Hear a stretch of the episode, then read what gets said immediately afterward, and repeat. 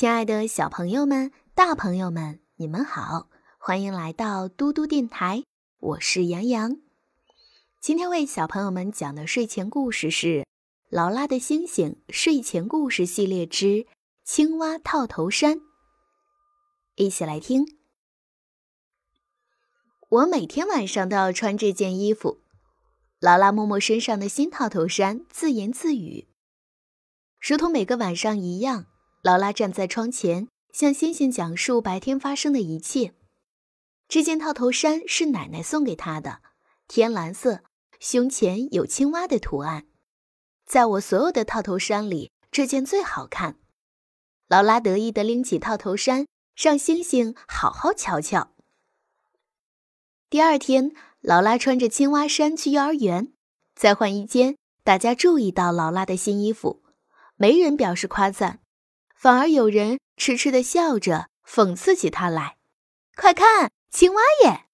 安娜叫道：“这是小宝宝的衣服。”法比安说：“呱呱呱呱呱呱！”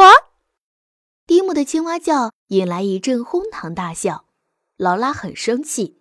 她板着脸进了卫生间，端详着镜中的自己。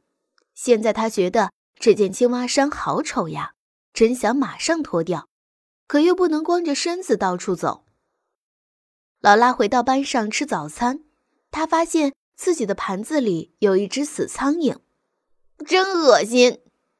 劳拉大叫：“这下你的青蛙也有的吃了。”法比安挤眉弄眼地说。蒂姆跟着起哄，味道肯定不错哦，青蛙妹，快尝尝吧。苏菲也觉得好笑，在一旁咯咯的乐。劳拉大为恼火，可恶！她喊道：“法比安、蒂姆，你们不可以这样对待别的小朋友。”老师批评他们两个，递给劳拉一个干净盘子。我们什么也没做呀。法比安还想狡辩。劳拉心里跟明镜似的，那只死苍蝇一定是他们搞的鬼。一回到家，劳拉立刻脱下青蛙衫扔到地上，他扑到床上，把头埋在枕头上面。他什么都不想听，什么都不要见。汤米过来逗他开心，他爱答不理，他也不理睬爸爸。爸爸正忙着做饭，他更不愿意再瞧那件套头衫一眼。爸爸喊道。快来，劳拉，有你最爱吃的东西，趁热吃，保证让你的心情好起来。我才不信呢！劳拉嘟囔着：“爸爸什么都不知道。”劳拉不想把事情的经过告诉爸爸，因为爸爸听后肯定会劝他别在意法比安和蒂姆的那些蠢话。一股饭香飘进劳拉的鼻子，他闻了闻，没错，是他最喜欢吃的，甜甜的。热乎乎的油煎饼，里面还加了浓浓的果酱馅料，好香。劳拉心中一动，有了主意，她的心情这才真正好转起来。劳拉把青蛙衫套回身上，进了厨房。爸爸，给我一个油煎饼，要有好多果酱的。他对爸爸说。爸爸笑呵呵的把碟子递给劳拉，劳拉两手拿起油煎饼。故意让饼不对着碟子，而是对着他的套头衫。果然，他刚一咬，果酱就从下面淌出来，滴在套头衫的青蛙上。小心点，劳拉！爸爸叫道：“别把新衣服弄脏了。”哦，真糟糕！劳拉塞了满嘴的饼，说：“你都弄脏了，没办法穿了。”这正合他的心意，青蛙衫脏了，不用再穿了。爸爸却说：“没那么糟糕，我马上去洗，一会儿就好。”晚上，爸爸把洗得干干净净、烫得平平整整的青蛙衫搁在劳拉的床头，青蛙好像在冲着劳拉乐。劳拉把套头衫翻到背面，她仰望星空，找她的星星。亮晶晶的星星正挂在屋檐上。你多好呀！劳拉叹口气说。不用穿这么难看的套头衫。劳拉告诉星星，法比安和蒂姆是如何捉弄他的。最后，他狠下心说：“我再也不穿这件青蛙衫了。”劳拉一把抓起套头衫，塞到床垫底下。劳拉钻进被窝，在柔和的星光陪伴下酣然入梦。第二天吃早饭的时候，爸爸惊讶地问：“劳拉，怎么没穿那件新套头衫呀？我昨天明明把它放进了你的房间。”劳拉把麦片和牛奶倒进碗里，鼓着腮帮子，吭哧吭哧地回答：“我。”没找着，就在房间里呀。爸爸诧异地说：“他站起身去劳拉的房间。爸爸一定找不着青蛙衫。不过，要是找到了呢？真倒霉！青蛙衫的一只袖子从床垫下耷拉出来，被爸爸发现了。找到了！爸爸抽出套头衫，得意地说。劳拉下定决心，再也不把青蛙衫穿到幼儿园去。他偷偷摸摸的在套头衫里又穿了一件外套，在院子里等爸爸和汤米的时候，他脱下套头衫，把它藏到灌木丛深处，爸爸肯定不会发现的。他还是被发现了。发现青蛙衫的是菲菲，克劳斯家的狗。克劳斯太太刚好在院子里遛菲菲，劳拉常逗菲菲玩，菲菲熟悉它的气味。它闻到灌木丛中套头衫的味道，汪汪叫着，把套头衫拽了出来。爸爸和汤米正巧从楼里走出来，看见菲菲嘴里叼着青蛙衫，一颠一颠地跑过院子。劳拉，这是你的衣服呀！爸爸吃了一惊，他截住菲菲，拿过套头衫抖了抖，套头衫上尽是灰。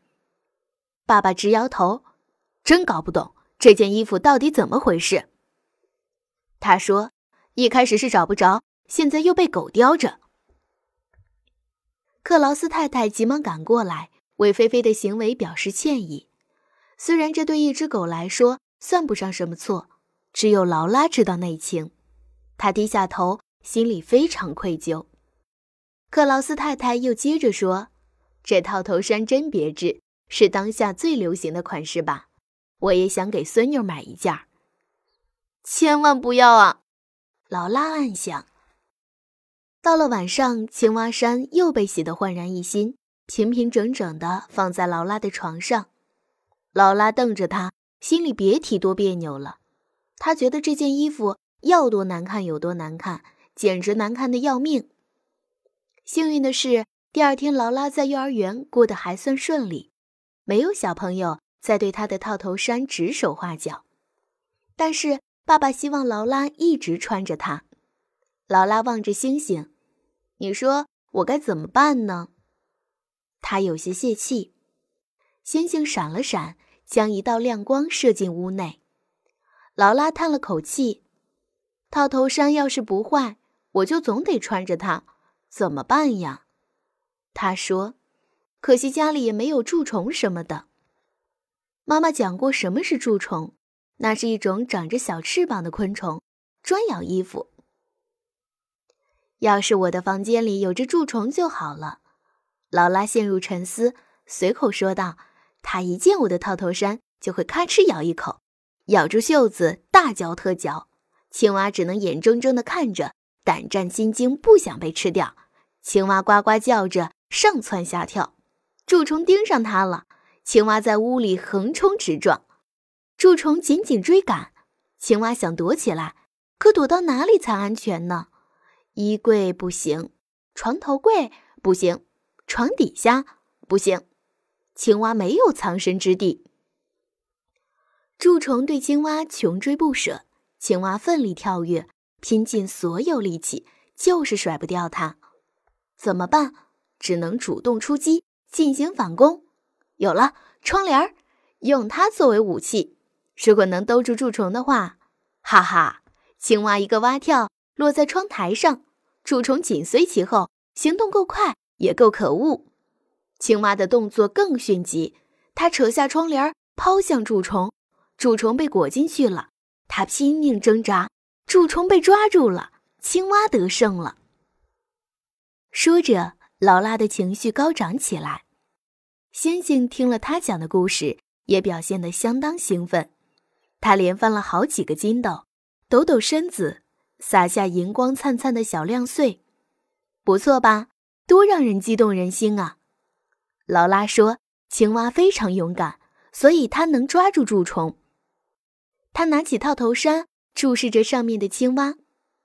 劳拉发觉，其实青蛙并不难看。